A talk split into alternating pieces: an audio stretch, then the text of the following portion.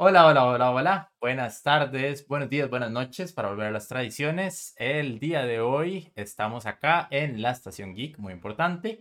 eh, el programa semanal donde intentamos en una hora más o menos, a veces más, a veces menos, hablar de la actualidad del mundo del cine, de las series y de los videojuegos. El día de hoy somos tres otra vez, pero estamos bien acompañados. Por abajo y cambiando de posición porque veo que se han puesto mal los nombres, tenemos a Diana. Diana, ¿cómo estás? estoy con el nombre de Aliana. Sí. Ok, Yo soy Diana ahora. Hey, síganme en Instagram, chiquillos. díganme en Insta, por favor. Bueno, no, no me sigan en Insta, la verdad. Eh, hola, hola, ¿cómo están? Aquí muy emocionada de que ya mañana empieza el mes de Navidad. Ya obviamente para mí Navidad es desde mediados de noviembre, pero bueno, muy feliz de estar acá. Muy bien. Y ahora sí, con el nombre correcto, aunque todavía no bien alineado. Alian, ¿cómo estás? Muy contento, muy feliz de volver por acá, chiquillos. Nada más nos faltó Nia, pero no importa. Aquí siempre el show tiene que continuar. Ya, aquí siempre Obvio. estamos por lo menos algunos. Eh, yo cambié de ubicación, así que si veo de repente como medio lado es para que me vean el perfil. Pero este, hoy aprovechamos entonces y empezamos rápido con las noticias porque la verdad, chiquillos, hoy venimos como medio, medio raros. De una vez, lo que sí les puedo Sí. comentar, y de una vez eh, aprovecho porque nunca hago la cuña comercial. Tenemos Instagram, y en Instagram, me corrigen chiquillos si estoy mal, somos la estación.geek, donde para la Ujú. película, ustedes saben que tenemos una sec- sección que se llama la peli de la semana. eh, estamos debatiendo cuál película con ustedes queremos ver para la próxima semana. No hemos cerrado el pool para ver cómo va la situación, el pulpo pool, pero este, tenemos aquí una historia de donde tenemos un poll y eh, estamos viendo a ver quién gana. Entonces, eh, vamos a cerrarla hasta que terminemos el programa de hoy. Eh, como les mencionaba, entonces la estación punto geek en Instagram, me parece que en Twitter también, pero Twitter no lo usamos, así que si quieren seguirnos es por amor al arte. Pero ahí entonces pueden meterse en las historias y votar por si quieren ver alguna película con nosotros y comentarla. Para el día de hoy tenemos un menú bastante vasto donde eh, Diana nos primero nos va a empezar, no, perdón, Alian, Alian nos va a empezar a comentar sobre la película de Super Me lo hago Mario. todo. Sí, chiquillos, como le dijimos en podcast pasados, se viene la película de Super Mario Bros. Eh, sacaron el nuevo tráiler hace poquito. Aquí en el tráiler confirmamos que Anya Taylor es la nueva princesa Peach. Y Seth Rogen va a ser Donkey Kong. Me gusta mucho, le queda muy bien el personaje de Donkey Kong. Este, nada más recordar que la película esta la va a sacar el estudio eh, de animación Illumination, que es el mismo, el mismo de los Minions, y que se estrena en abril 2023. Aquí estamos viendo el tráiler para los que no nos ven y nos escuchan en Spo- en Spotify, Apple Podcast y en Google Podcast. El que use eso, usted está solo, hermano. Eh, Yo creo que todavía no nos sirve bien Google Podcast, eso es lo peor. por ahí. Pero sí, chiquillos, ¿cómo lo ven? ¿Cómo ven el tráiler?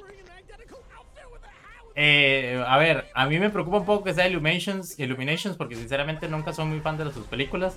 Pero como estamos viendo aquí en el trailer, sinceramente se ve muy, muy bien. Las caras se ven un poco extrañas, yo entiendo eso. Eh, todos estamos un poco preocupados porque la voz de Mario es Chris Pratt, yo entiendo eso. Pero sinceramente yo tengo fe ciega en esta película, chiquillos. Tengo muchas ganas de verla, a ver qué tal. Eh, la verdad es que por lo menos se nota que Nintendo le está metiendo bastante cariño a la película, no solo simplemente una licencia que están vendiendo y ya. Así que no sé, no sé, Diana, vos qué tal. ¿Tienes ganas de este Cuando abril? dice...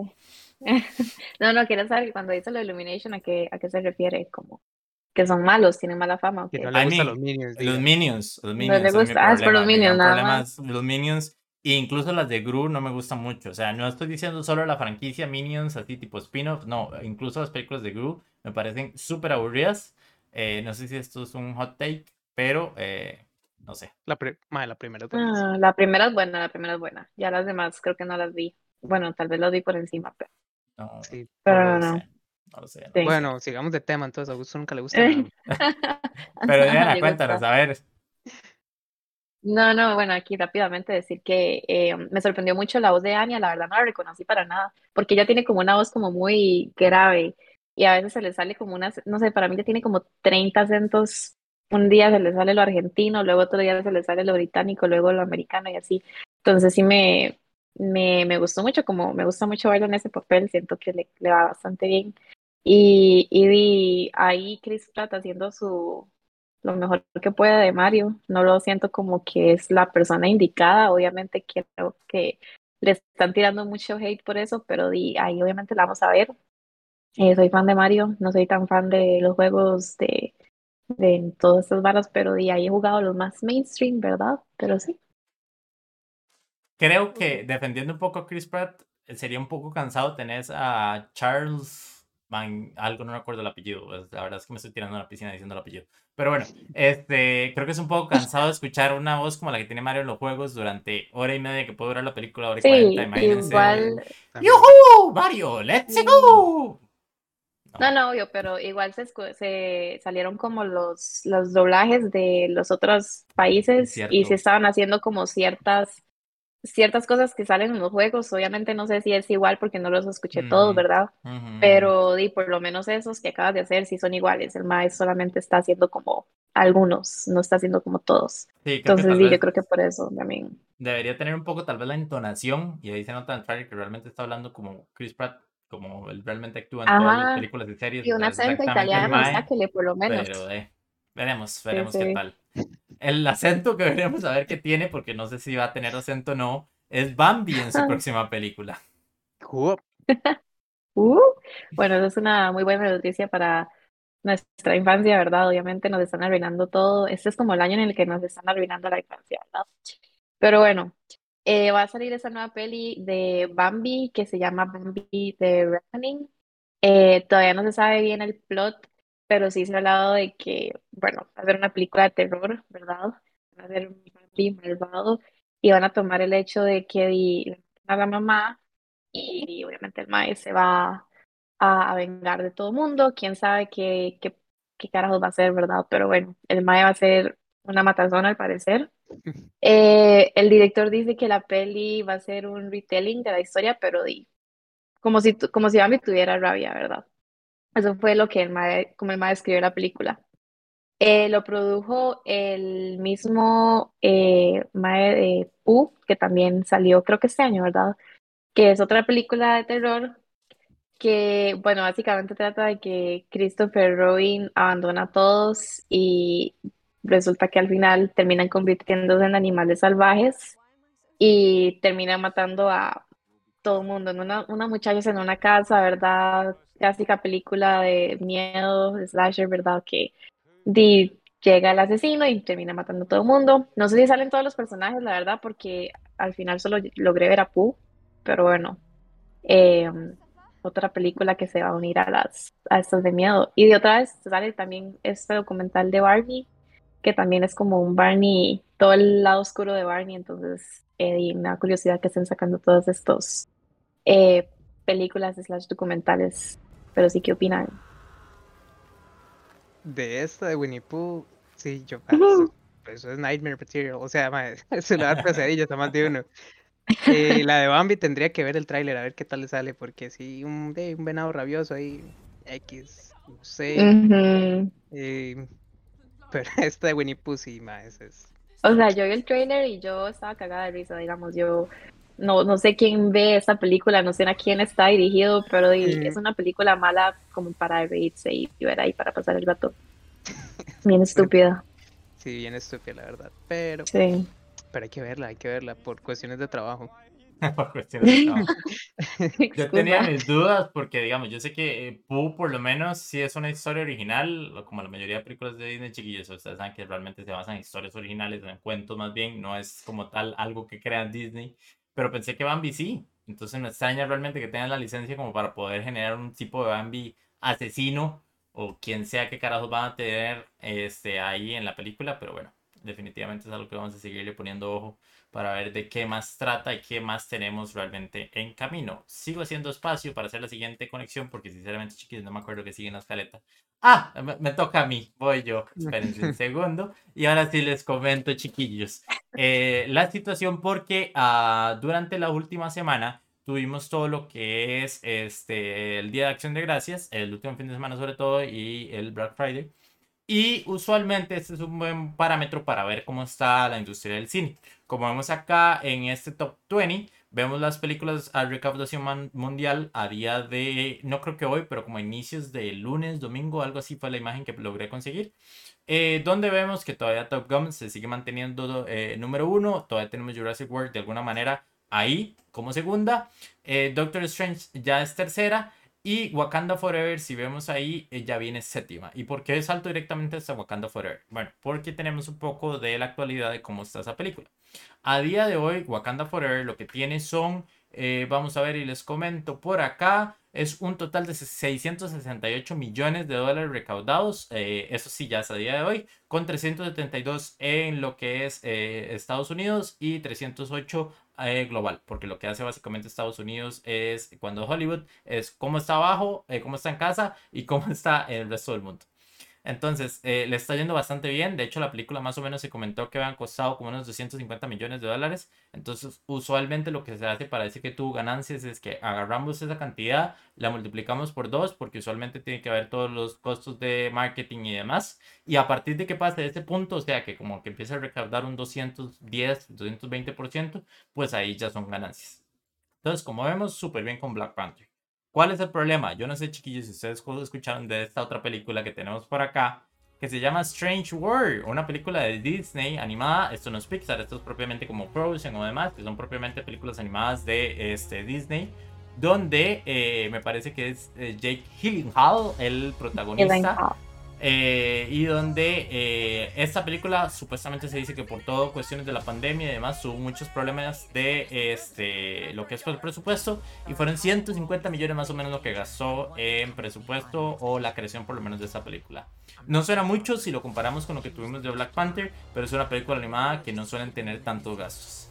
Y peor aún, en este fin de semana donde todo el mundo, sobre todo en Estados Unidos, suele ir al cine o aprovecha ese tiempo libre para ir al cine, tuvo solo recaudación de 20 millones. Desde una película como Atlantis no tenía una problemática tan grande de recaudación en películas animadas. Yo no sé, de hecho, chiquillos, aprovecho y hago una pausa comercial para ver, consultarles. ¿Ustedes han escuchado esta película? ¿Vieron algún tráiler o hasta ahora que la estamos comentando del podcast están viéndola? No, yo lo único que vi de esta película fue el clip que sacaron de Jake hablando como algo de haciendo como un chiste bien malo y nadie reaccionó al chiste, ninguno de los cast que estaban, los ah. miembros del cast, ninguno reaccionó al chiste, entonces, ajá, porque we live in a strange new world y todos estaban como, ¿qué? Se quedaron así, pero súper blank, y eso fue lo único que vi la peli, no vi nada más. yo vi el, más yo vi el tráiler cuando fui a ver la de Wakanda Forever, vi el tráiler ahí en el cine, eh, sí, lo podremos Sinceramente no pensé, hey, la voy a ir a ver al cine. Pensé, voy a esperar a que salga en Disney Plus y la voy a ver. Imagínense, entonces fue solo porque fue a ver una película de Disney y por eso se dio cuenta, pero en redes y demás ni siquiera se dio cuenta. Ahora, yo les hablo de una película como la siguiente que también les tengo aquí para comentar un poco la taquilla, que es Devotion, la película nueva de... Ay, se me olvidó el nombre de ese director, pero bueno, que básicamente es muy similar a Top Gun, es en la Segunda Guerra y entonces es con aviones, entonces es como la eh, el punto de venta, que es el, como el Top Gun de las navidades que tenemos ahora. Esta película costó más o menos 90 millones, un poquito más barata, pero solo hizo eh, un aproximado de 8 millones en taquilla. Y como les digo, este es el momento máximo de la taquilla en Estados Unidos, estas fechas. Y ni siquiera les hablo de Fablemans, que es la nueva película de Spielberg, que todo el mundo dice que va a ganar los Oscars. Tuvo como 2, 3 millones en recaudación en taquilla. Entonces, no sé, chiquillos, ¿cómo ven ustedes esta situación del cine? Como lo ven allá, por ejemplo, Alian, con usted con toda la situación directamente desde casa. ¿sabe qué es? Que yo creo que la gente, si no lo ven o en Instagram, si no lo ven en las noticias, eh, así, si, si, no están en redes sociales, no van a ir al cine. Entonces es muy poquita la gente que va al cine y se sabe las fechas. Por ejemplo, Avatar, que ya va a salir en, que dos, tres semanas. Este, todo el mundo la conoce, pero no porque usted pase viendo noticias y sí, no, porque es Avatar. Pero películas así, que más Devotion, que sí, que el director es J.D. Dillard, pero, man, o sea, X. Eh, es muy poquita gente la que es fiebre como nosotros, entonces no, eso es lo que pasa acá en Estados. Tienen que hacerle mucha publicidad para que se venda en el cine.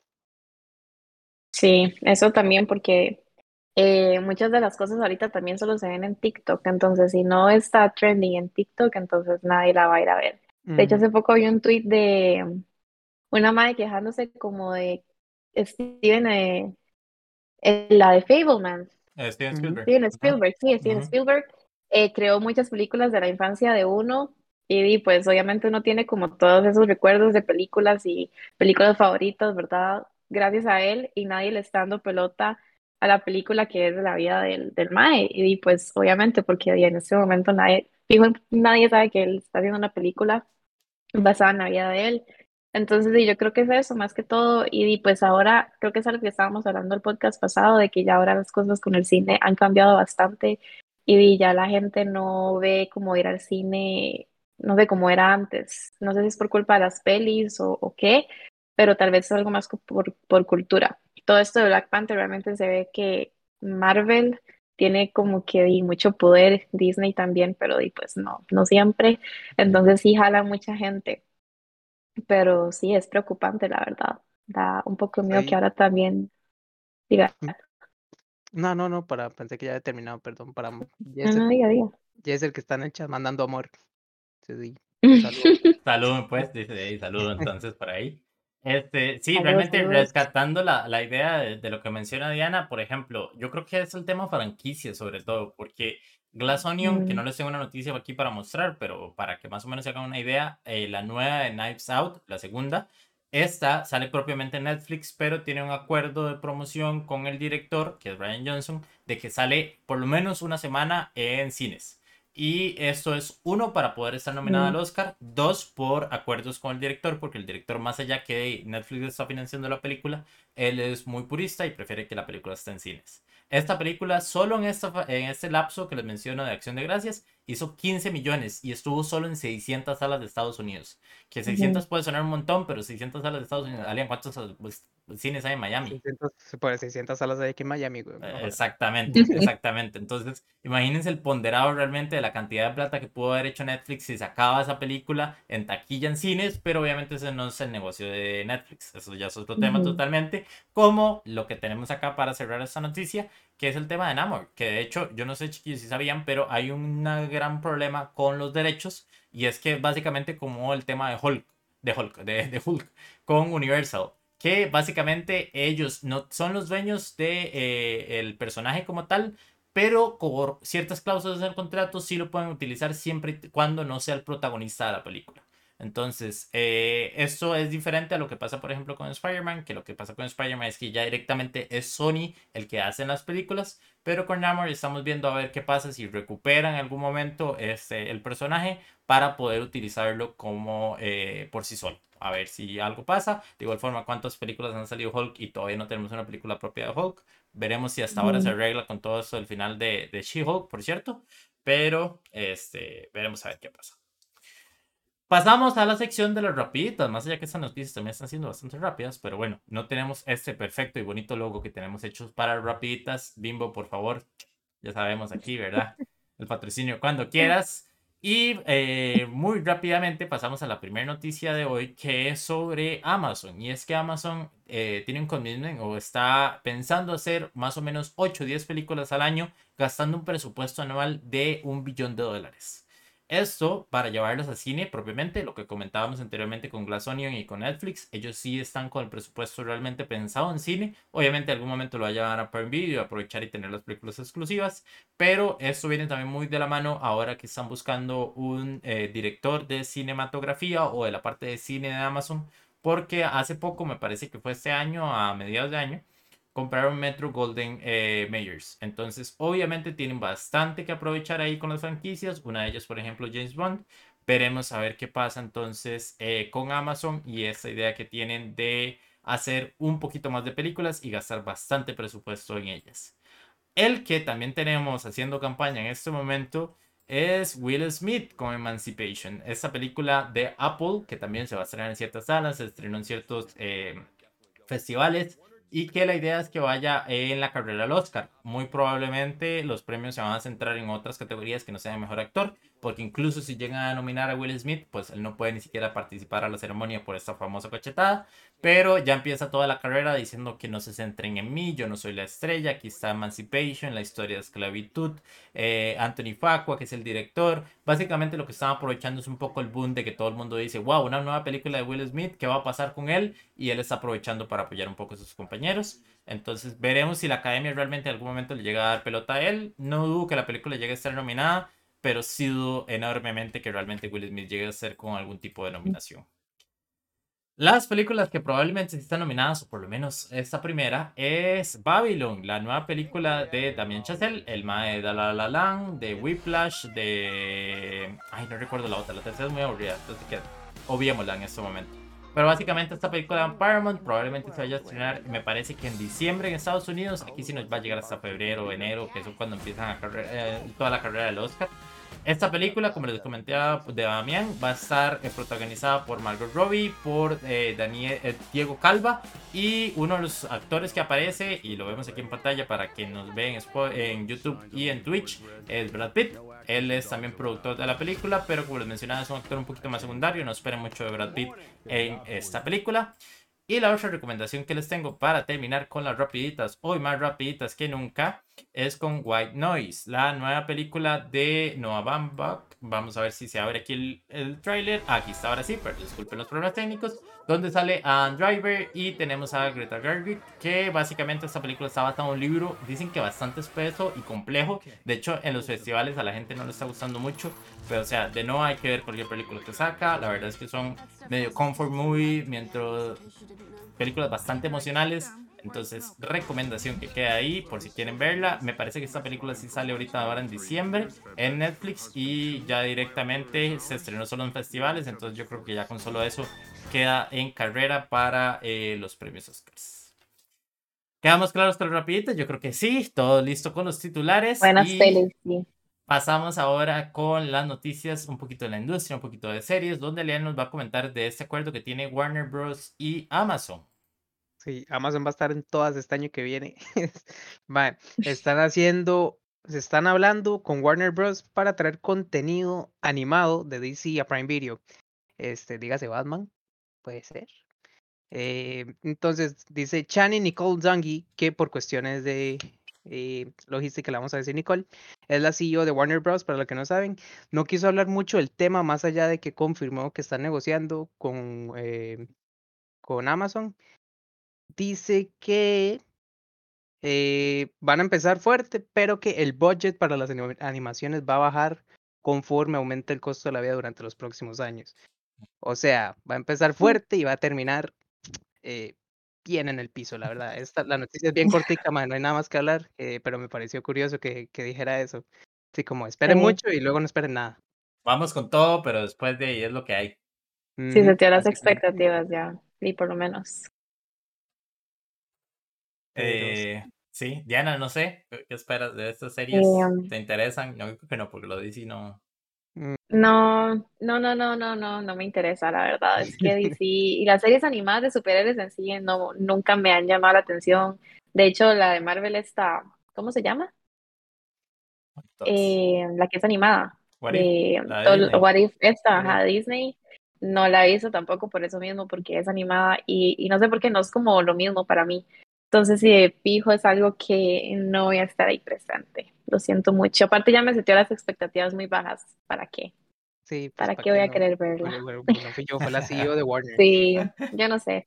De igual forma, eh, estas adaptaciones eh, animadas lo que utilizan es mucho las historias de los cómics. Eh, hace poco vi una, no recuerdo cuál de Batman, que es lo que mencionaba probablemente la gran mayoría van a ser de Batman. Pero bueno, a mí lo que me parece curioso sobre toda esta noticia es cómo hemos comentado también en el podcast esas problemáticas que ha tenido de, de, presupuesto Warner y cómo está agarrando y vendiendo prácticamente todas las licencias que puede para aprovechar y sacar plata de ello. Y lo que también decía al inicio, que Prime Video está agarrando prácticamente todo y Amazon está agarrando todo lo que puede, porque me parece que fue la semana pasada, hemos comentado sobre esta serie de Prime que va a ser sobre eh, los, los personajes de Spider-Man con Sony, entonces está agarrando de todas las marcas posibles para tener sus propios universos de superhéroes y demás. Veremos entonces si le va tan bien como este nuevo experimento, voy a llamarlo así, de Netflix, que es la próxima serie que van a sacar. Sí, bueno, se viene esta nueva serie eh, que la verdad me emociona bastante, es un concepto bastante diferente. Es básicamente una serie no lineal en donde se puede ver los episodios en cualquier orden, ¿verdad? Eh, dice que ahí como que el director está hablando en este trailer que está entiendo gusto, eh, la experiencia va a cambiar y va a ser subjetiva al orden en que el usuario decida verla. Entonces, uno puede empezar por el capítulo 2 y alguien empieza por el capítulo 6, que va a ser una experiencia completamente diferente para los dos, ¿verdad? Entonces, no sé, me parece un concepto bastante chiva. Eh, básicamente la historia se enfoca en unos ladrones que ejecutan uno de los robos de un banco más grande de la historia eh, tenemos como en el cast a personas como Giancarlo Esposito, Tati Gabriel, que creo que es una que salen de 100, y parece que está producida por Riley Scott, entonces sí, hay buenos nombres se tiene, ¿verdad? Riley Scott somos fans, fans, como dijo Nia, eh, y, y sí, la verdad, muy emocionada, se estrena en enero, y, y ahí uno puede, creo que depende del usuario, ¿verdad? Entonces, si tiene varios usuarios en Netflix, uno puede verla de las diferentes maneras, ¿verdad? Entonces, para que se aprovechen y, y se creen bastantes usuarios y verla, a ver cómo, cómo afecta la experiencia. Yo no sé, me recuerda mucho también a este episodio de Black Mirror, donde uno podía escoger lo que decía el personaje. Eh, y la historia cambiaba y era totalmente diferente para todos.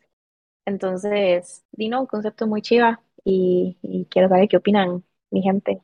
Creo que este, eh, casi long, porque justo eso que comentaste de, las historias, esas dinámicas, como si fuesen cuentos o libros de esos donde uno escogía el pat a seguir, creo que se perdió muy rápido la idea esta de Netflix, o por lo menos yo hace rato no escucho nada de eso, porque desde la de Black Mirror sé que hicieron cosas con, eh, ay, ¿cómo se llama este tema de Discovery? El Discovery, sí. el em, peloncillo. Y este tema de supervivencia que siempre se va, el más famoso.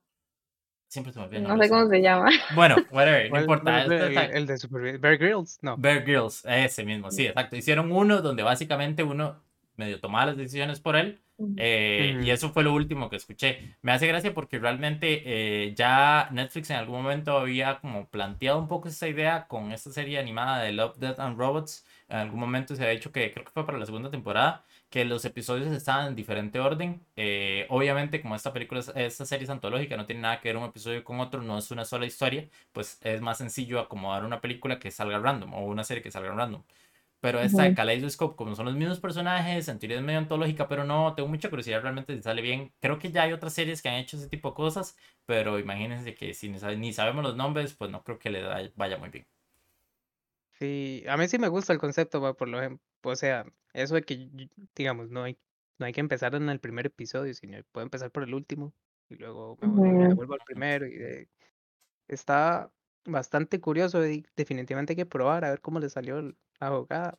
Eh, ¿Cuándo es que sale, perdón? En enero.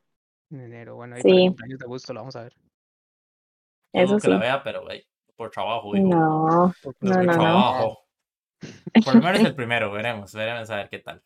La que todo el mundo sí está viendo en Netflix y es la siguiente noticia que tenemos es sobre Wednesday, la película o serie, ser película que necesito.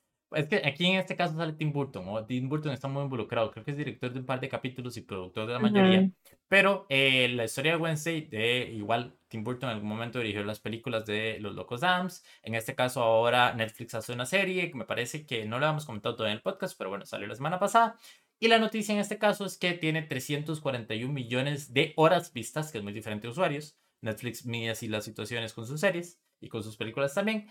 Pero aquí la gran noticia es que, aunque aquí Netflix en este caso, para quienes ven en video, dice que iguala a la cuarta temporada de Stranger Things, en sana teoría, si agarramos los números en frío, es la eh, mejor serie que ha tenido en su primera semana. Veremos si llega a superar a Squid Games, que en este caso es la que tiene el récord de mayor visualizaciones, por lo menos eh, de una serie no habla inglés, porque la que sí es de habla inglés sería Stranger Things también con el mismo récord.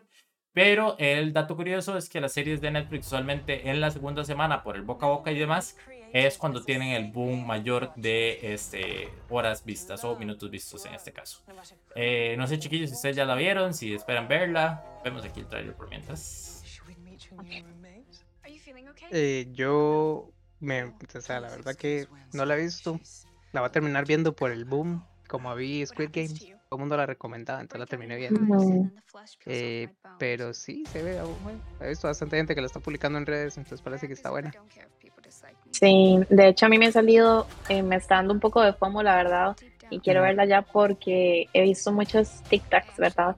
De la gente hablando del baile que hace ella y, y pues está vez haciéndose viral y ya me sé el baile de memoria, aunque no haya visto la serie porque me está en todo lado, pero bueno, eh, me, me gusta mucho esta Jenna Ortega, ¿verdad? Era Jenna Ortega, Jenna. sí, correcto. Jenna Ortega dice que he estado viendo como bastantes clips de entrevistas de ella y una de las cosas que me dio mucha curiosidad es que en ningún momento pestañea, como que está haciendo un take y en el take no pestañeó y a Tim Burton le gustó, entonces después de eso eh, decidió no pestañear en toda la, la serie.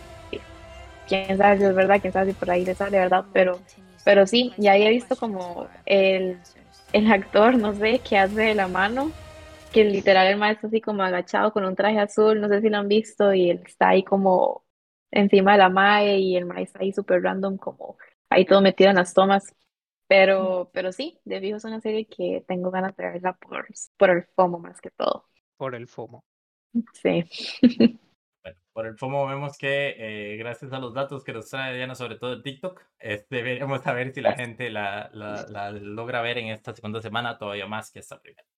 Volvemos a la sección favorita de todos y sobre todo Nia. Vamos con las rapiditas, que esta vez igual como somos tres nos rotamos un poquito más. Diana me va a ayudar con Ujú. las rapiditas de series. Y la primera que tenemos por acá es una también de Netflix, demasiado Netflix hoy. Yes, bueno, yo estoy emocionada, pero al mismo tiempo tengo miedo con esta serie, That 90s Show. No lo puedo decir No, bien, 70s, perdón, pero no lo 90s. puedo decir. No 70s, 90s, que es como la secuela a That 70s Show, que vamos a tener el regreso eh, por el momento solo confirmado de Red y de Kitty, que son los papás de Eric Foreman. Eh, al parecer se va a enfocar en la vida de la hija de Eric y Donna, entonces eso como que también nos confirma que Eric y Donna terminaron juntos, casándose con hija, ¿verdad? Eh, y bueno, la verdad es que Leia, la hija, va a visitar a sus abuelos y crea amistades con la gente del pueblo. Eh, y bueno, básicamente así se centra la historia, ¿verdad? No sé si han visto That 70 Show, pero es una serie, me, me gustó mucho, yo la vi completa. Eh, y pues ahí también esperar a ver si salen como cambios de, eh, del resto del cast, como Ashton Kutcher, Mila Kunis y etcétera, etcétera, ¿verdad? Entonces sí, muy emocionada por eso. Luego, siguiendo con el tema de continuación de series, como ya saben, la serie de The Walking Dead terminó, sadly, pero eh, a pesar de esto van a seguir como sacando bastantes eh, spin-offs, esa es la palabra, yo creo, de este universo de zombies, ¿verdad? Eh, tenemos esta eh, serie que se llama eh, Dead City, que es un spin-off protagonizado por Negan y Maggie. Yo la verdad no he visto The Walking Dead, entonces estoy sumamente perdida, pero para los que ya han visto, sepan que van a salir esta serie. Ya está el trailer por si lo quieren ir a ver. que Creo si que no, de esa no hay, no hay fecha ni siquiera, ¿verdad? Todavía. No, de hecho no, no hay nada de fecha ni nada, nada más sí sé que salen estas dos eh, de chicas. The Nighty Show sería en enero, creo. Tampoco vi fecha, solo que sale el otro año. Me parece que sí. Bueno, vamos a ver, Sí, vamos a confirmar por acá. no Sí, sé. 19 de enero. 19 de enero. 19 de enero. Oye, Gracias por- cumpleaños. ¿Ves? Todos Ah, salen en enero, sí, chiquillos. Lo en bueno enero, sale en enero. Lastimosamente no sale en enero esta, pero también tenemos una serie de Dune. Sí, bueno, van a sacar en HBO esta serie de Dune que, bueno, creo que también es una precuela, es una precuela, sí, eh, que se llama eh, Dune The Sisterhood, que va a ser basada en la novela de Frank Herbert. Está seteada 10.000 años antes de la ascensión de Paul Atreides, que es Timothy en la película Dune. Y bueno, básicamente sigue a las hermanas Harkonnen que combaten fuerzas que amenazan la humanidad. Eh, vamos a ver cómo se va a establecer esta serie, que bueno, a mí me gustó mucho la peli Dune, me gustó mucho la trama, trama a.k.a. Timothy, ¿verdad? Ya todos sabemos Mm, aquí qué Oscar fue lo que pasó, Zendaya también, muy bien, pero, pero sí, emocionada por estas tres series, la verdad, ni la, la de Walking Dead no tanto porque no lo veo, pero emoción por las tres, ¿por qué no? Creo que Ay, igual no. un paréntesis ahí, por favor. Dele. Comentar que no sé si vieron que Tom Holland y Zendaya están comprometidos. No, es un chisme. Es, Es un, un chisme, chisme, Es un falso. chisme. News aquí no, news. fake Vamos news a ver. aquí no, por favor. Por favor, aquí no. Yo tenía- madre, Varas vea, de yo Elon llamo- Musk, de Se Trump, llama aquí no. Tontito y ya el mae me contesta. A ver si es cierto. No, pero no me extrañaría que eventualmente En lo cualquier hagan, momento. pero, sí. o sea, que salió el tweet eh, en la mañana y luego en la tarde salió como otro tweet negando la, la Que historia. que la cuento. Ah, perdón, chiquillos, les estoy vendiendo humo. Qué barbaridad. Debe vender humo, por favor. Pero hey, como dicen los señores, cuando el río suena, piedras trae. Este. Veremos entonces si piedras trae eh, God of War. Ah, que sí trae. Este, bueno, lo que no trae es un DLC. Igual que el, igual que el God of War del 2018, chiquillos, con, ¿cómo se llama este señor? Ah, Eric Williams, que es el director del juego, confirmó que por el momento, y probablemente se quede así, no van a sacarle un DLC al juego de God of War Ragnarok, que fue el último que salió. Eh, ¿por qué razón? Quote, ya le pusimos todo lo que le podíamos poner. ¿Qué más quieren? O sea, Hasta aquí llegamos. hasta aquí llegamos. Mae, dice que el juego, la verdad, que ya es bastante grande. Entonces, que no le ve qué más meterle, pero bueno, que nunca es una, no es una opción que vaya a, a descartar por completo. Siguiendo con Ragnarok, eh, en taquilla iba a decir, ah, en ventas, a- sale acá que vendió en su primer fin de semana 51 millones de copias. Muy bien, comparado con el World War pasado, que vendió 31 millones de copias en su primer fin de semana. Este, Sony lo está catalogando como el mejor first party en ventas de la historia. First party es de, o sea, que es, que es Desarrollado por la misma casa matriz, digamos, de las consolas. Entonces, como Correcto. el otro juego que ahorita vamos a hablar, ese también sería Mm, first party. Eh, sí, por ejemplo, seguimos con Pokémon Scarlet y Violet. Estos son los últimos juegos de Pokémon. Yo a Pokémon, sorry, ya le perdí el rastro hace rato. Este, pero dice que vendió 10 millones de copias en los primeros tres días. Entonces, parece que la franquicia no está del todo muerta. Este, se vienen, por ejemplo, con eh, ¿cuáles eran los pasados? Eh, Pokémon Espada, Pokémon Eh, Escudo. Pokémon Sol y Pokémon Luna. Este, ninguno de las dos, de los cuatro juegos, mejor dicho, eh, llegaron a vender más de 10 millones en su primera semana. Entonces, que este juego lo haya hecho ya en sus primeros días, parece que, que le está gustando a la gente. No sé qué opinen, chiquillos. De hecho, aquí, el, para igual, otra vez los que los ven en YouTube o Twitch, pásense aquí porque tenemos mejor contenido y demás y tenemos que hacer este tipo de chistes. La noticia que teníamos para esta está llena de anuncios, entonces por eso no pusimos la página. Pero, pero, pero, eh, volvemos a nuestra famosa sección de Augusto dice malos Pokémones. Alian, yo sé que entiendo que Escarlata y Púrpura sale un poquito de su control, pero ¿me puede confirmar si esto sería Lagartín y Culebrón? Ah, no, ese es Dragonator y no, la verdad que no sé cómo se llama, ma, o sea, son unos Pokémones tan raros. Uno es una lagartija como con plumas, pero no, pues, no sé. No sé, no sé. Sé que esta versión está como un poco basada como en España, entonces hay como muchas cosas de comida y demás, porque supuestamente las regiones de Pokémon son regiones de, geográficas realistas, eh, Ujú. pues solo que le cambian el nombre y demás. Pero tengo mucha curiosidad. Diana, si tuvieses que jugar God of War o Pokémon, ¿cuál sería la primera opción? Puedo preguntar de qué trata, de qué trata God of War. Sí, Matazón, Alian. matazón, pura matazón y más matazón. Ay, a ver. Ok. El problema es que, oh, Matazón. oh, No, no, suave. un poquito de contexto. O sea, es como una historia. eh, pa- a ver, eh, la relación que tal vez la mayoría de gente sabe y Diana también un poco más. The Last of Us, Ujú. esa idea como de una historia de familiares o Ujú. personas relativamente familiares donde van pasando diferentes cosas, solo que aquí en vez de ser en un post-apocalipsis es en un ambiente nórdico. Es en el apocalipsis nórdico, de hecho, que por eso es el Por eso el. Se acaba el mundo Mm. y Thanos, Thanos, ¿verdad? Kratos tiene que, no, Thanos es el otro malo, perdón. Y Kratos es el dios de la guerra. Este, es- la verdad es que, ok, la primera escena, sí, para no hacer spoiler, vienen el mismísimo Odín y Thor a negociar, como, "Mae, ay, vamos a llevarnos bien, tal, denos a su hijo, o dígale que ya no esté buscando, porque el, el hijo está buscando al dios de la guerra nórdico. Entonces el mae le dice, dígale a su hijo que pare la vara y nosotros los dejamos tranquilos, no hay bronca. Ay, Kratos le dice que no, que usted no me manda. Entonces se arma la matazón. Y para los que no conozcan Pokémon, antes de que Diana dé su respuesta, Pokémon trata básicamente de explotación animal, pero son monstruos. pelea gallos, pero con lagartín y Pero con- culebrón. Y. Pero ¿por qué me lo ponía así? Ya yo no puedo escoger ninguno. Ah, Así no se vale. ah, No me gustó. No, no, espere. Ok, si es pura matazón, siento que yo me voy a vomitar jugando ese juego. Porque no soy, eh, tengo sensibilidad con todas estas balas en las cámaras que se mueven rápido y siento que eso pasa ahí.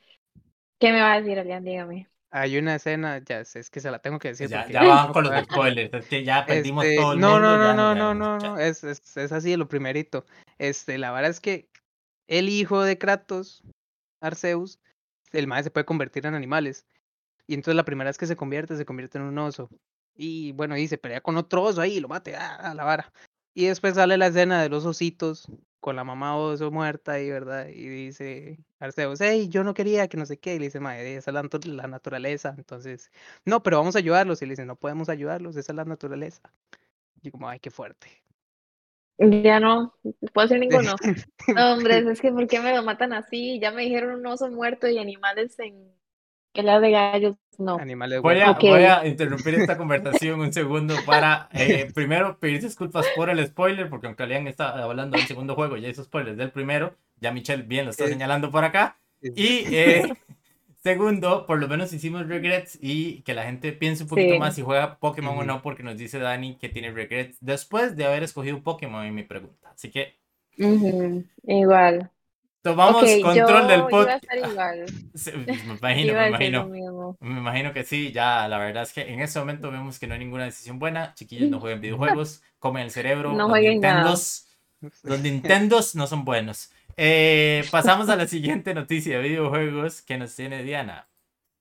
Bueno, les tengo una notición para los fans de Assassin's Creed.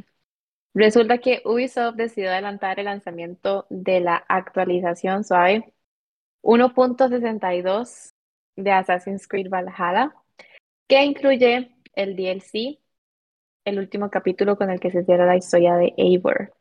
Está para lanzar el 6 de diciembre, pero ya está disponible en PlayStation 5, Xbox y PC. Y además de eso, también está disponible una nueva historia compartida que conecta la trama con Assassin's Creed Village.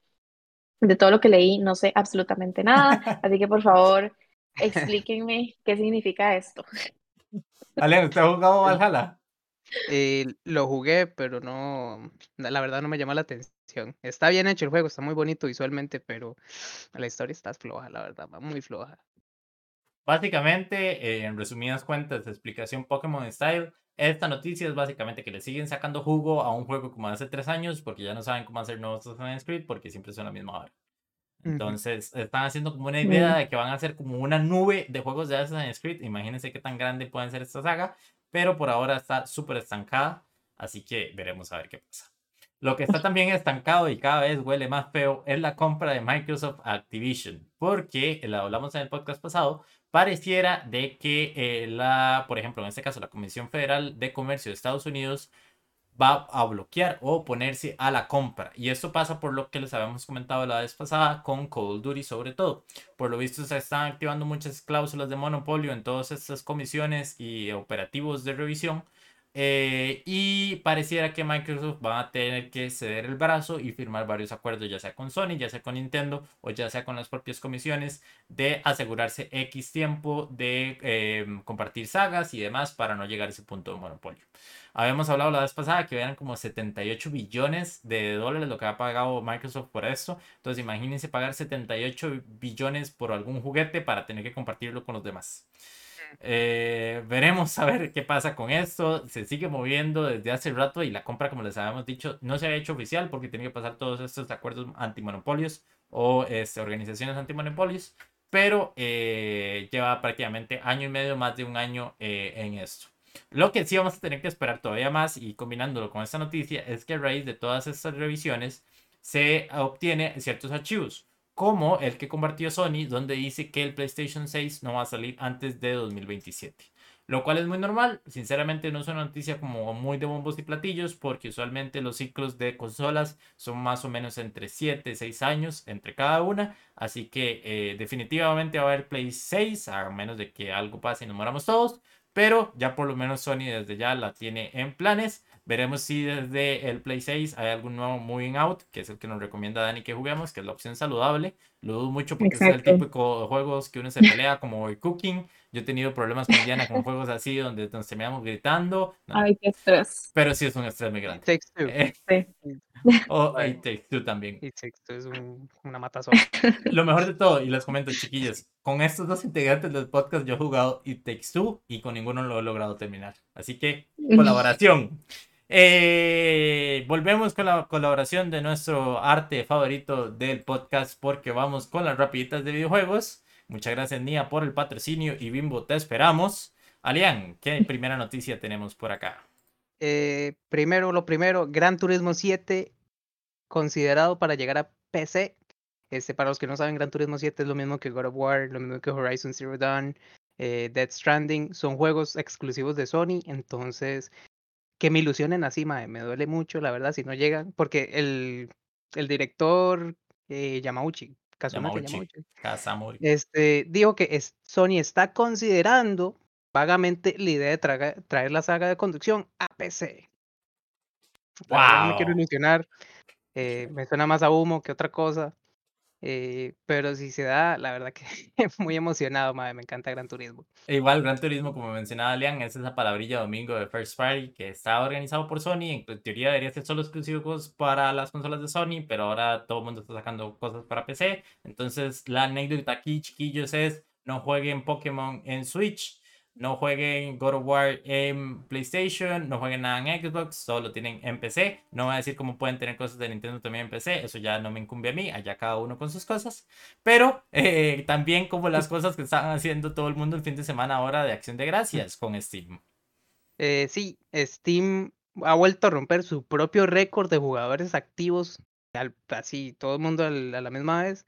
El previo era de 30 millones 49 mil 264 mentes jugando a la vez. Este, ahora el nuevo récord es de 31 millones 379 mil 760. Los jugadores están jugando Counter-Strike, Dota 2, PUBG y acabo de salir Modern Warfare 2. Este, mae, y un montón de enfermos, la verdad. Y se dio claramente porque en Thanksgiving todo el mundo estaba libre, nadie fue al brete, nadie fue a la escuela. Entonces, eh, di, Ujú. se veía venir, se veía venir. Eh, lástima que no estaban jugando el juego. Es la otra noticia que también nos tiene sobre ventas. Porque sí, bueno. Sí. Este, les comento que Red Dead Redemption 2 eh, bate su propio récord otra vez de jugadores simultáneos en PC. Eh, ¿Por qué? Básicamente Steam rebajó el juego, entonces todo el mundo dale a comprar. Vale, limpio. Mae. El, el récord previo dice que era de 55 mil jugadores a la vez, eh, que fue el día del lanzamiento, de hecho. Y el nuevo récord de, de, de 66 mil 492 usuarios. Este, igual, un montón de mentes. Y fue porque Steam dijo, ah, se viene un fin de semana largo, todo el mundo está en familia, toma, vamos a sacar el juego rebajado. Qué barbaridad que no han jugado ese juego. De hecho, chiquillos, ese juego yo recuerdo perfectamente como lo compré en Play 4, jugué como dos horas y después vino Michelle que está aquí en el chat y me lo robó. Así que, ¿Cómo así? no presten las cosas sin garantías. Lo importante, y esta historia termina con final feliz, Michelle me compró el juego para compu y ya lo jugué, así que todo bien, chiquillos. Más plata para Rockstar, eso es lo importante. ¿cuánto se demoró en terminarlo? Eh, 90 y tantas horas. Varios fue de pucha. Sí, sí, No sé. Michelle. Michelle dice que no lo robó, que lo compró. Lo compró como dos años después de habérselo robado. Por Pero bueno, Red. sí, Está lo Red. compró en un descuento, pero bueno.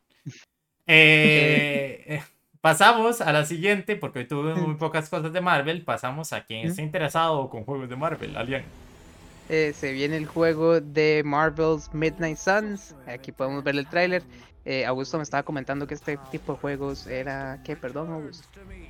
Son de estrategia, me agarró tomando agua, porque no pude hacer el corte comercial del agua. Eh, básicamente son esos juegos de estrategia por turnos, donde uno básicamente Ujú. tiene como una cuadrícula, tiene que irse moviendo. Creo que el- los desarrolladores de este juego son Firaxis, que son los de Socom. Y ese son los juegos típicos donde no sé si han visto memes de alguien apuntándole a la cara de otro y dice 20% de probabilidades de acierto. Bueno, ese es ese tipo de juegos. Ah, me recuerda a Pokémon. Que, ah, no, que, que le anularon la vista al Pokémon y ah, no le dio y lo tiene al frente. No Se ve interesante porque la verdad pareciera que Marvel también le está poniendo bastante dinero a este juego y pareciera que tiene una historia original que por lo menos no va a ser tan aburrida. Entonces veremos si también llega a bater récords en Steam. Sale ahora mismo, ya la otra semana, diciembre. Ah, no, perdón, esta semana, diciembre Ay, 2. Diosito, ya es diciembre. Ay, ya es diciembre, chiquillos. Viene, viene. Bueno, sale ahora en diciembre 2 para que lo jueguen. Está para preorden en PlayStation 5, Xbox y PC. Y si se meten en el canal de YouTube de Marvel's Midnight Suns, pueden ver algunos cortos de las precuelas. Primero viene eh, Michelle y nos dice que el Lego de Maribel fue buenísimo. Espero que este sea igual. Esperemos que Maribel esté muy contenta con su Lego. Y Sí. después nos dice que no conoce ninguna Maribel. Entonces, tenemos un plot twist aquí extraño. Eh, chiquillos, como habíamos comentado al inicio del podcast, hicimos la dinámica. Muchas gracias a todos por participar tan rápido, porque la verdad se nos olvidó lo de la película de la semana para la siguiente. Y tenemos una ganadora, ya aquí, eh, espero que no lo vean. Ah, ah, ah, ¿quién ganó? ¿Quién ganó? ¿Cuántos votaron? ¿Quién sabe? No lo va a decir. Pocas personas, porque no nos ven tanto, recomiendo a chiquillos. Eh, pero la ganadora está en Netflix también, porque hoy no nos cansamos de hablar de Netflix. Es, por lo menos aquí en Costa Rica, no sé, Leandro, no va a tener que ver. Pero eh, la peor de las opciones que pusimos, eh, la gente quiere verla. Espero que sea muy buena y por eso nos la recomendaron. Chiquillos, no estoy juzgando su juicio, pero bueno, Yo nada más quiero decir tal. que quiero decir que esta película es la que estaba en la watchlist de agosto. Entonces, si es una película mala, ya sabemos a quién tenemos que culpar. Yo traté de no tenerla, pero bueno, es la, la escogida por los fans. Entonces, vamos a respetar. ¿Sabes qué es lo peor? Que yo la voté, ma, y no. Y Lo mejor de todo es que, chiquillos, cuando hacemos esta dinámica, utilizamos el letterbox de todos. Utilicen el letterbox, es una súper buena herramienta para llevar track de las películas y demás. Y agarramos la watchlist de cada uno, escogimos una película random que estuviera disponible y la pusimos en votación, en el pool, dijo. Entonces, cuando lo pusimos en el pool, ninguno de nosotros votó por la película que tenía en la watchlist. Todos votamos por películas diferentes. Entonces, imagínense cómo está la situación acá. Si esta película no está buena, por lo menos le tengo una buena historia en el chat y es que Yoshi Covid nos comenta, ese Mae Augusto me había robado la billetera en el CTP de Flores. ¿Cómo así? Ponga la noticia en No el- sé qué putas pasó, pero yo no soy Florida Man, por favor, así que nos dan más Le creo. información aquí. Eso no sucedió. Yo sí, fue a lo Eh, dijo a hacer la denuncia, ma, porque es cosa seria, eh, antes de meternos en más problemas, vamos a, a leer el comentario de Michelle antes de entrar en la peli de la semana, de esta semana. eh, la próxima, dice, próxima semana. Dice, pongan para la, discutir en la próxima, próxima semana Ingrid Goes West. No sé cuál es, pero espero que Maribel le haya gustado también esa película. Eh, pasamos a la película de esta semana que vamos a comentar. Un clásico de clásicos que creo que ninguno de nosotros había visto, por cierto. Y que Diana nos va a contar un poquito de la película. Bueno, la peli es El Sexto Sentido. Es básicamente una peli así, suspenso, thriller psicológico, eh, protagonizada por Bruce Willis, eh, que hace el papel de un psicólogo infantil que intenta ayudar a un niño a enfrentar sus poderes sobrenaturales. Eh, de hecho, esta peli estuvo nominada a seis Oscars, bastantes nominaciones tuvo, tuvo para Golden Globes, BAFTA, SAGs, pero ninguna la ganó así, literal, ninguna, ning- no ganó ningún premio, básicamente. Pero es una peli, eh, como dice Gusto, un clásico porque tiene, creo que uno de los plot twists más hablados en la historia del cine. Eh, no sé si ya saben cuál es el plot twist. Yo ya sabía cuál era el plot twist antes de ver la película, lo cual siento que arruinó un poco la experiencia. Pero y para en su época sí era así algo como que todo el mundo hablaba de, oh, wow, vio esto, ¿verdad? Porque di, en esa época, en esos tiempos, no se hacía ese tipo de, de, de tramas, ¿verdad? Eh, pero sí, así para preguntar rápidamente, ¿qué calificación le dieron a la peli? Antes de entrar a la calificación, importante que se me olvidó Dele. decirlo. Este, aquí en esta sección de la peli de la semana utilizamos usualmente spoilers, intentamos no hablar tan Ujú. tendido del tema de la trama, pero eh, en algún momento se nos suelta algún spoiler, como probablemente el plot twist. Y eh, para los que no se han ido eh, eh, después del spoiler de Alien en God of War eh, y no han visto la película y la quieren ver, pues este es un buen momento para ir, ver la película. Eh, en este momento está en Star y pueden volver a este extracto o este momento del podcast y escuchar a ver qué opinamos. Ya Ahora vengo, sí. pues. Alian, ¿cuánto le dio? Dice que ya viene. Madre, no me dejó ver la película, güey. No. Alian va a ponerle pausa en este momento al podcast para poder. y- nos vemos la otra Terminar semana de el tema. Este, bueno, no la vi. Este, lo que sí quería comentar, que ¿Cuánto viendo que tiempo la vio? película. Mae, vi. Ok, tirando spoilers, ¿ah? Veo que al mae, el carajillo, hecho un hombre, ya lo mata, le, le pega un balazo. ¿Qué es eso? Los primeros que 15, 10 minutos de la película. Sí, pero ya va Ronnie Ujú. porque no es el mismo carajillo que sale después. Ay, no es el el mismo- carajillo. No. Ay, ve, por eso. Alian sí te va a el sorprender. Es que ya Oh. tenemos problemas porque no podemos hablar ¿Sí? con- Ya no me siento mal de No esa importa, película cuente, que cuente, todo el cuente, mundo sabe qué es lo que pasa, que Alian no sepa. Sí. Eric, Bueno, ya me voy entonces. No, pero está viendo que la película, mae, cuando salió era. ¿Cuándo fue? ¿99? ¿Agosto? 99.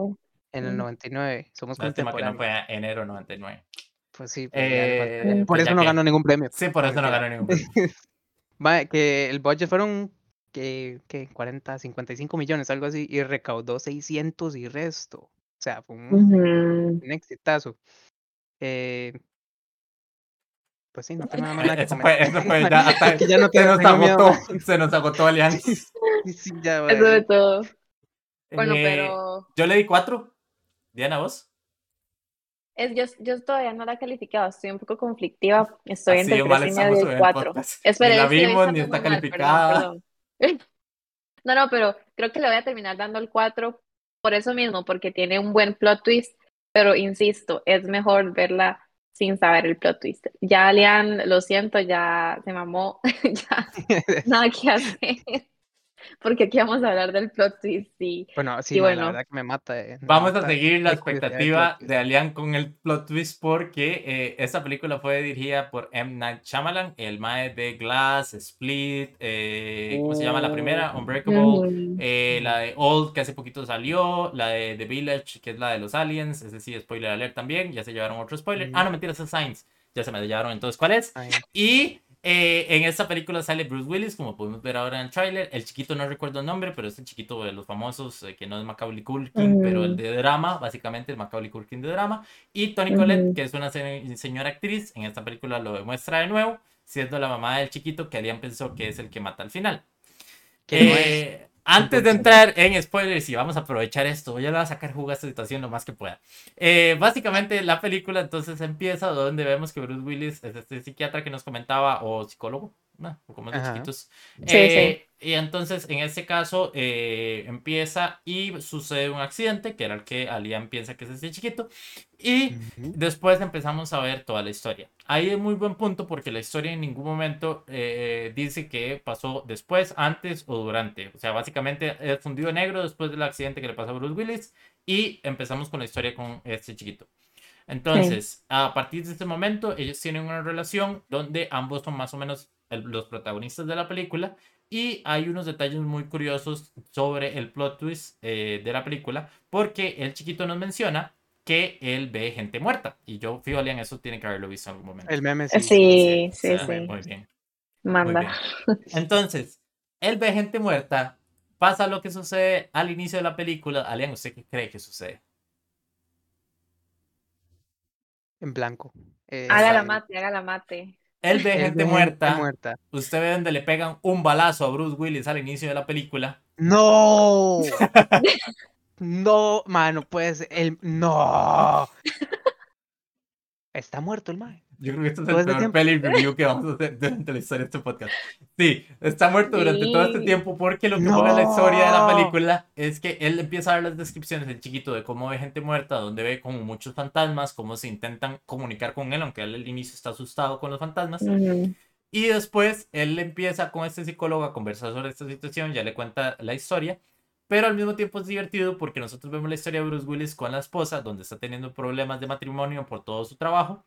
Y entonces hay momentos muy cómicos donde uno ya sabe este plot twist, donde se sientan a comer porque él la sigue viendo y sigue, le, le sigue hablando durante varios días y varias situaciones y él nunca recibe respuesta. Los únicos momentos donde conversa es con el chiquito, pero siempre tenemos tomas donde él viene saliendo con la esposa de X lugar, está hablando con la mamá del chiquito, con Tony Colette en la casa, pero nunca está hablando. Es simplemente hacemos corte a cuando el chiquito entra, están los dos sentados en un sillón y no se conversan entre sí, pero pareciera y da a entender que sí. Entonces, eso es lo ingenioso de esta película. Yo no sé si de hecho han visto eh, Servant, que es la serie de Apple TV, que también es muy buena y es de este Mae.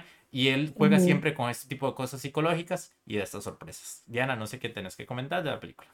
Sí, no, decir lo mismo, básicamente, eh, esto me gustó porque, insisto, otra vez, si no hubiera sabido el plot twist, en serio, uno piensa como que este mae lo están ignorando, está teniendo en serio problemas con la esposa, eh, y lo que me parece, di, obviamente ya sabiendo como qué era lo que pasaba y todo, di, da, risa porque el mae literal aparece en todo lado de la nada, está en el hospital cuando el chiquito tuvo un accidente, luego salía en, la- en las obras del teatro del chiquito, y... Y así, o sea, era como normal, casual verlo a él ahí con el chiquito Ujú, siempre, pero ujú. di, nunca tuvo como, la mamá nunca hablaba del psicólogo, nunca dijo, ok, ya habló con su psicólogo esta semana, no, ok, yo digo, hable con este mae para que le ayude y no sé qué, no, en ningún momento se mencionó al, al mae, o sea, simplemente él existía con el chiquito y ya. Siento que sí tuvo como sus, como sus eh, fallas, creo que Augusto mencionó unas como que eh, el chiquito estaba explicando de que siempre que hay un fantasma él siente frío, pero porque cuando él estaba con Bruce Willis nunca sentía frío porque no era la misma experiencia con nosotros. Y otra cosa que me parece así como bastante mm, random, no sé, que no se supiera porque, porque el chiquito no sabía que él era un fantasma. Creo Yo que sí sabe. creo, Sinceramente, yo estaba pensando un poquito más, porque hace Mm. poquito terminamos la película. Estaba pensándolo un poquito más. Y él nunca menciona tampoco eh, que haya hablado con el psicólogo. En su momento, él le pregunta al chiquito, a Bruce Willis, que por qué tenía ojos tristes. Entonces, yo siento que él sí sabe en qué momento está viendo un fantasma, sabe que Bruce Willis es un fantasma, pero simplemente, igual, por las ideas de la película, para que uno no se dé cuenta del plot twist, pues nunca lo menciona. Y adicionalmente es como el primer acercamiento al fantasma bueno, entre comillas, que tiene él. Entonces es por eso esa transición de no lo comento con nadie, no hablo mucho con él, me da miedo la primera vez que lo veo. Y eh, lo que mencionaba Diana del frío, ese sí es el único detallito que tal vez se le vaya a la trama. Pero ya sabiendo el plot twist antes de la, la película, yo estaba muy curioso porque a mí me parecía muy divertido el pensar cómo él es un fantasma y él está viviendo una vida normal, hablándole a la esposa, viviendo con la esposa, yendo a trabajar todos los días, cómo carajos nunca choca con nadie, cómo carajos nadie lo atraviesa, qué pasa si el mae va al baño y de repente entra la esposa y el mae como qué carajos, nunca pasa ese tipo de situaciones y hasta como a la mitad de la película, eh, cuando el chiquito nos dice la famosa frase, la correcta frase, él explica que también todos estos fantasmas que él ve ellos no saben que eh, están muertos, ellos no saben que son fantasmas, ni tampoco se ven entre sí. Entonces Bruce Willis no Ujú. ve ningún otro fantasma. Y yo lo que decía Diana es que a mí me parece que lo que sucede con Bruce Willis es que le da como ciertos blackouts que tal vez él no está consciente que está teniendo esos blackouts. Entonces está Sí. apareciendo en momentos donde tal vez él sabe que la esposa está teniendo problemas con la pérdida de él o cuando el chiquito está teniendo ciertos problemas y aparece ahí. Pero hay situaciones icónicas donde él directamente entra a la casa de un funeral de X personaje y entran, se meten hasta la cocina literalmente, hasta el cuarto de la persona que se murió, sacan una caja y todos se quedan ahí viendo mientras un chiquito probablemente va caminando solo y se montó un bus solo, mientras que ese chiquito puede tener 7, 8 años. Sí. Casual el mae anda así solo hablando con nadie y nadie nada, nadie lo cuestiona, es como todo normal. Pero sí, o sea, eh, de hecho esa escena de, de la de la chiquita que luego sale es una de las cosas que rescato porque sí me gustó mucho porque es como otro plot twist que hacen adentro, que enseñan como el video del serio lo que pasó y cómo se murió la chiquita y todo, que di, también me gustó bastante. Eh, y pues, Y de pues hecho hubo un susto grande sí. porque Diana se asustó, pero así, Sí. rajado. yo estaba, es que no lo esperaba, en serio no lo veía venir. Y sí, me hubiera gustado ver así como el Mae ayudando a más espíritus y, y viendo a ver cómo, cómo era como la relación después con ellos. Pero algo que iba a decir también eh, relacionado a eso de por qué él no sabía que él era fantasma, es porque él también reconocía que los otros eran fantasmas cuando tenían como heridas visibles. La otra Mae estaba vomitándose, uno tenía una herida en la cabeza, otro, no sé, aquí, La ¿verdad? la que sale quemada a la par, sí, también. Ajá, le saqué más, pero el Bruce Willis tenía la herida en la espalda, nunca se le veía la sangre, solo hasta el final. Entonces, tal vez es otra razón por la cual yo pensé que él tal vez nunca, nunca sospechó. ¿Por qué? Porque no se veía así como deforme o X, por Sí. la razón por la que mataron. ok. Puede quedar abierto, puede haberlo reconocido, Ujú. simplemente nunca le vio la herida y nunca relacionó porque también al final es un chiquito, no puedo relacionar que realmente lo que estaba viendo en Ujú. ese momento era un fantasma. Ujú, ujú. Pero sí, no sé, entonces Alian, si le vendimos un poquito más la película, si le da la oportunidad o la va a dejar así como está. En shock, mae, con todo y sabiendo la, el plot, twist, yo creo que lo voy a ver. Porque sí, Sí, sí. Que lo que era, weón. Hay Lo un vale, detalle vale. muy importante de estas películas donde se basan sobre todo en un plot twist y es, ya está viendo el plot twist, si la película no es buena es porque definitivamente la película es un asco. Porque si se basa solo en un giro argumental que pasa en cierto minuto del último tercio de la película, ¿para qué carajos estoy viendo el resto? Y Ujú. esta película la verdad es que me gustó bastante porque incluso sabiendo este famoso plot twist, la famosa frase donde le explica todo lo de los fantasmas, aún así la verdad se me hizo bastante entretenida y eh, pasan situaciones como esto que les comentaba, lo del susto. O sea, sinceramente, si no hubiera sido por el grito que pega Diana, tal vez no salto, pero sinceramente también en su momento Así, no yo me esperaba un mucho. susto así de esa forma. Porque es una película dramática, no es una película de terror. Entonces, Ujú, ujú. eh, este director De hecho, realmente... quiero decir un fun fact ahí random, ahorita que dices Go eso. for it. Tony Collette dice que la mae estaba tan conmovida y tan, o sea, que lo tengo, y emocional durante la grabación que ella pensó que era una película como más dramática, ¿verdad? Triste, sad, hasta que se dio cuenta que era terror después de que salió la película, porque toda la grabación estuvo como súper wholesome con el chiquito, entonces no sabía que era una película de terror. Es que más allá de todo el dramatismo de la situación y todo lo depresivo que puede ser, todo, y por eso digo lo de Tony Colette al inicio, es lo más dramático de la película, porque es una mamá soltera donde me parece entender, porque no entendí muy bien esa parte, el papá se murió en algún punto, creo que ni siquiera llegó a conocer el hijo. Es más, no, creo que no se murió, creo que se fue, ¿verdad? De la casa. Sí, creo que se fue. Nunca Pero hay un eso, momento donde hay como un reflejo, donde ve como otras personas, creo que la abuela, ahora que lo pienso, ya estoy, wow, estoy entendiendo la película aquí en vivo y en directo. Eh, pero eh, realmente el personaje de Tori Collette sufre mucho porque es eso, una mamá soltera, donde ya no tiene familiares, donde vive en un departamento muy pequeño, donde tiene que tener dos trabajos, donde tiene un hijo que tiene, piensa que tiene problemas, que es este, ay, ¿cómo fue que me dijiste vos ahora? Las personas que son Esquizofrénicas. esquizofrénica, que piensa que realmente el chiquito es esquizofrénico, entonces tiene problemas todavía más ahí en cuanto a salud. Sí, perdón, eso no fue. Era yo pensando, no estaba haciendo como un esquizofrénico. Yo- No me venda más humo en este podcast, por favor. No me venda más humo en este podcast. Yo estaba pensando. Ah, bueno.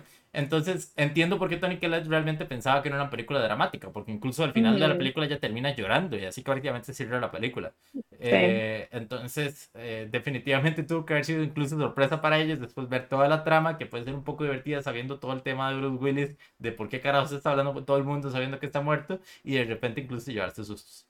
Pero sí, la verdad es que eh, quien no la haya visto y ya nos escuchó hablar con, eh, con spoilers de la película, más allá del plot twist que ya comentamos, sinceramente véanla, eh, les recomiendo bastante. Es cortita, hora y 40, hora y 45 me parece que era. 38. 48. Entonces, eh, se deja ver, no como estas películas de tres horas que tenemos ahora y por eso también nadie va al cine. Eh, pero sí, no sé, chiquillos, si quieren comentar algo más. Yo nada más un fun fact, último fun fact que me dio mucha risa. Perdón, es que me gustan los fun facts. Michael Cera audicionó para este, esta peli, para el carajillo, pero admitió después que leyó el papel como muy feliz y emocionado porque no leyó el resto del script, entonces no sabía que era literal una persona depresiva, sombría, que literal veía fantasmas y hizo la audición como un chiquito todo feliz y emocionado de no sé qué.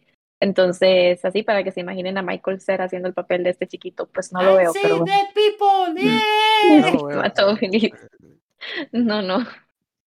Pero sí, ya para terminar y cerrarlo.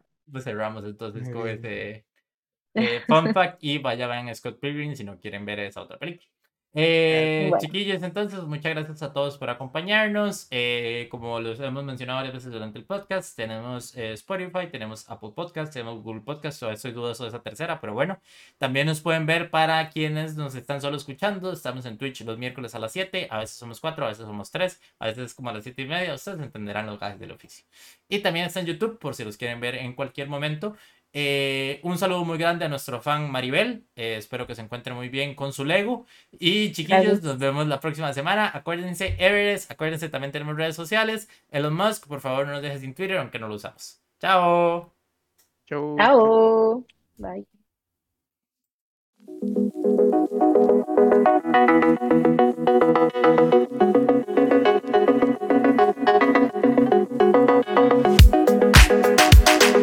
Elon Musk es un ca